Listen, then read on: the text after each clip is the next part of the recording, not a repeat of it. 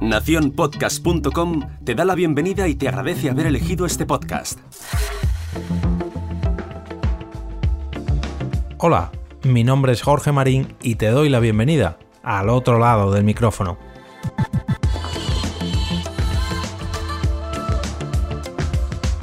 Hoy es lunes y toca volver al reto semanal de recomendar podcast para el lunes podcastero, al cual os invito a participar con vuestras recomendaciones. Hoy también es el episodio número 49 de este podcast y mm, qué mejor que juntar ambas cosas. En el capítulo de hoy os traigo ni más ni menos que 49 podcasts sobre videojuegos. Yo reconozco que soy un fanático de, de, las maquinitas, de los marcianitos, en fin, de esta afición que disfruto desde que era muy pero que muy pequeñito.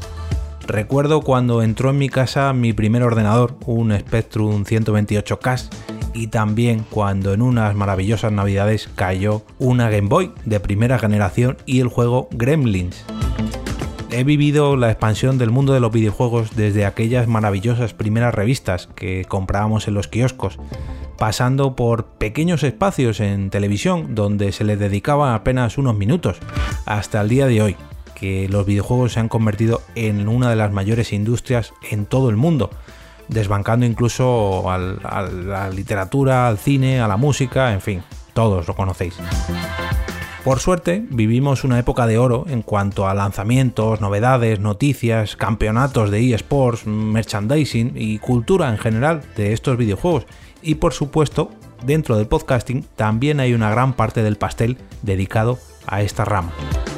Se podría decir que dentro del podcasting en castellano hay grandes nichos como son la historia, el misterio, los deportes, yo que sé, las series, el cine, pero sin duda alguna uno de los más fuertes, le pese a quien le pese, son los videojuegos y todo lo que deriva de ellos.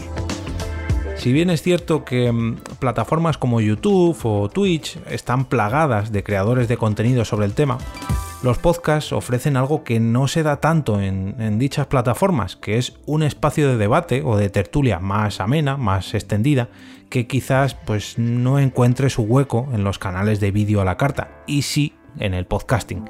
Aunque ojo, hay muchos podcasters que no solo emiten por una de estas plataformas, en, en vídeo me refiero, sino que lo hacen por ambas a la vez, por YouTube, por Twitch y en podcast, que es una buena manera de dar a conocer todo su contenido. Sin embargo, con el podcasting me hace cierta gracia, ¿no? Porque un medio tan visual, ya no audiovisual, sino visual como son los videojuegos, casa muy bien con un formato como el podcast, que normalmente o casi siempre solamente se emite en audio.